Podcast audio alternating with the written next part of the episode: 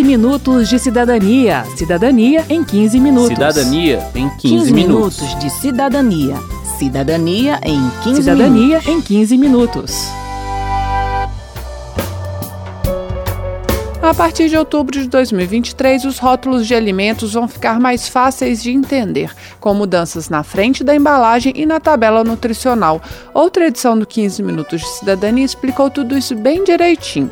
Hoje a gente continua no tema da rotulagem, mas falando da lista de ingredientes. Eu sou Márcio Aquilissardi. E eu sou Verônica Lima. Da manga rosa eu quero gosto e sumo Melão maduro, saputijuá Jabuticaba, teu olhar noturno. Beijo travoso de As mudanças na lista de ingredientes ainda estão em debate, mas as regras em vigor já dizem muito sobre os produtos e por isso também é importante conhecê-las. A lista de ingredientes é organizada em ordem decrescente de quantidade. Então, se o açúcar é o primeiro da lista, você já sabe, ele é um nutriente em maior quantidade na fórmula. Mas tem um detalhe aí. Escuta só o que diz a Laís Amaral do IDEC, Instituto Brasileiro de Defesa do Consumidor. A gente tem inúmeros nomes para chamar o açúcar: xaropes, a glicose, a glucose, a maltodextrina. E quando a gente coloca eles separadamente na lista de ingredientes, eles se diluem, digamos assim, né? A quantidade que aparece ali vai ser sobre cada ingrediente e a gente não vai conseguir ter a somatória e a noção de onde o açúcar apareceria se a gente somasse todos eles. Por isso, uma das propostas do IDEC é a de juntar esses açúcares, completa a Laís. Então a gente ter, por exemplo, na lista açúcar entre parênteses todos os tipos. Isso facilita de duas formas para o consumidor. Primeiro, que a gente vai ter a somatória e vai ficar mais claro é, em que posição de fato o açúcar aparece naquele produto. Mas além disso, vai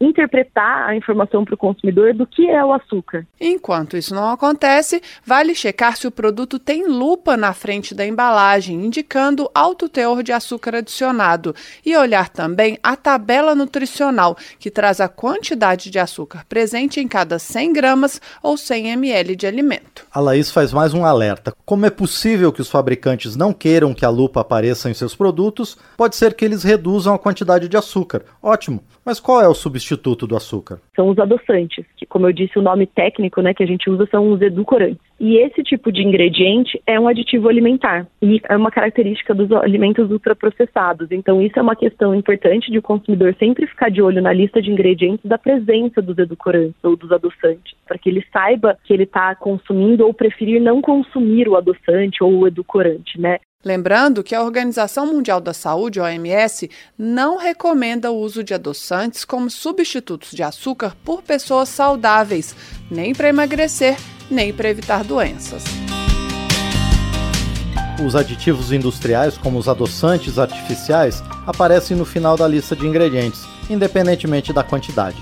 Eles são as substâncias que a indústria adiciona ao produto para realçar o sabor, melhorar a textura, o cheiro e o tempo de prateleira. A presença desses aditivos é o principal indicativo de que se trata de um alimento ultraprocessado, categoria presente no Guia Alimentar para a População Brasileira do Ministério da Saúde. O guia separou os alimentos em categorias para orientar a população a ter uma alimentação balanceada. A indicação é simples: preferir alimentos in natura, que são as frutas, verduras, legumes, leite, carne, arroz, feijão, com uso moderado de temperos e de alimentos complementares, como pão e macarrão. Por outro lado, devemos evitar os alimentos ultraprocessados, que são aqueles com aditivos industriais para melhorar sabor, cor, textura, etc. A pesquisadora Renata Levi, do Núcleo de Pesquisas Epidemiológicas em Nutrição e Saúde da Universidade de São Paulo, que apoiou o Ministério na elaboração do guia, explica por que devemos evitar o consumo dos ultraprocessados está muito claro na literatura é a associação entre o consumo de alimentos ultraprocessados que traz tem uma composição nutricional completamente desbalanceada, isso ela traz gordura livre, adoçantes, excesso de sódio, excesso de gordura saturada, padrão de alimentação no qual esses alimentos são predominantes tem sido associado com ocorrência de várias doenças crônicas, inclusive com mortes prematuras. Né? A endocrinologista Maria Edna de Mello, da Associação Brasileira para o Estudo da Obesidade e da Síndrome Metabólica, afirma que os alimentos ultraprocessados estão relacionados à atual epidemia de obesidade no mundo moderno e a outras doenças também.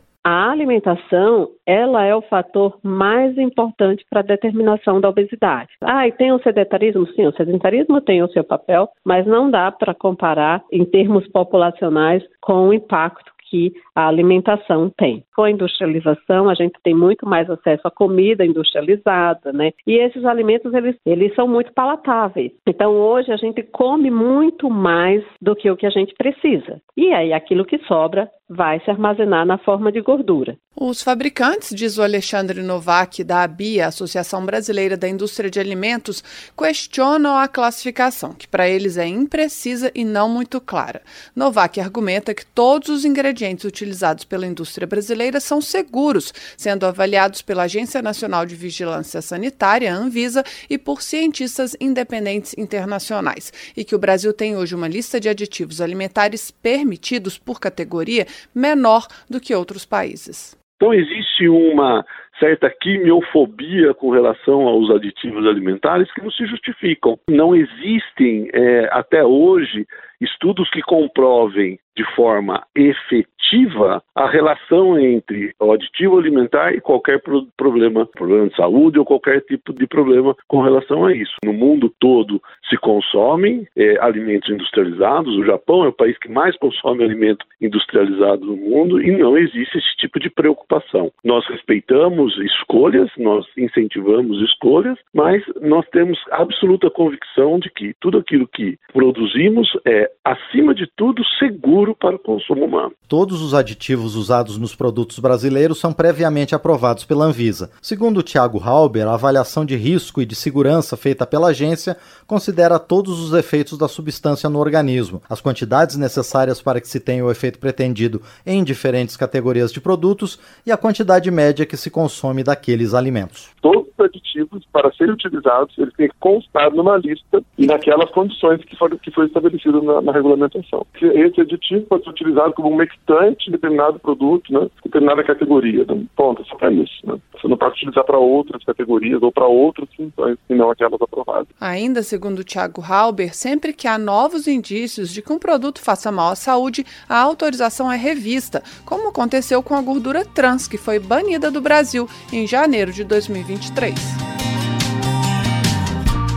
Bem, a pesquisadora Renata Levi reforça, no entanto, que não são os ingredientes, como os aditivos industriais, que individualmente provocam problemas de saúde é uma alimentação desequilibrada e os alimentos ultraprocessados são geralmente desbalanceados e com baixo teor de alimentos inteiros. A médica Maria Edna de Mello concorda e argumenta que a maior facilidade de acesso a produtos ultraprocessados tem feito com que a gente coma menos alimentos in natura e mais industrializados. Cada dia a gente come, o brasileiro come menos arroz com feijão, porque se o alimento está presente, a gente vai comer aquele alimento. Se ele é muito palatável, mesmo que ele não seja tão saudável ou que ele não seja tão adequado para a gente comer no dia a dia, mas se ele estiver ali, a gente vai comer aquele que é mais gostoso, aquele que é mais palatável e geralmente tem mais açúcar, gordura e ou sal. Quero saber.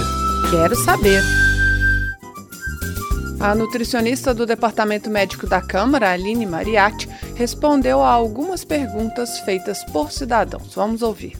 Vanessa, qual é a diferença entre os alimentos processados e os alimentos ultraprocessados? É, eu compro feijão no supermercado, ele é processado, porque ele já não está mais dentro da fava, ele foi colocado no pacote plástico, ele sofreu um processamento mínimo, então ele é minimamente processado. Se eu pegar, por exemplo, um milho em conserva na latinha, ele tem alguma adição de ingredientes, normalmente o sal, para ajudar a prolongar a vida de prateleira desse produto. Então, nesse caso, ele sofreu um processamento que adicionou um ingrediente, ele é um alimento processado. Já o ultraprocessado, ele é completamente diferente daquilo que a gente consegue produzir em casa. Ele vai ter ali alguns ingredientes adicionados que a gente não costuma ter acesso, que só a indústria tem acesso. Então aí entram, por exemplo, conservantes, é, realçadores de sabor, corantes em geral.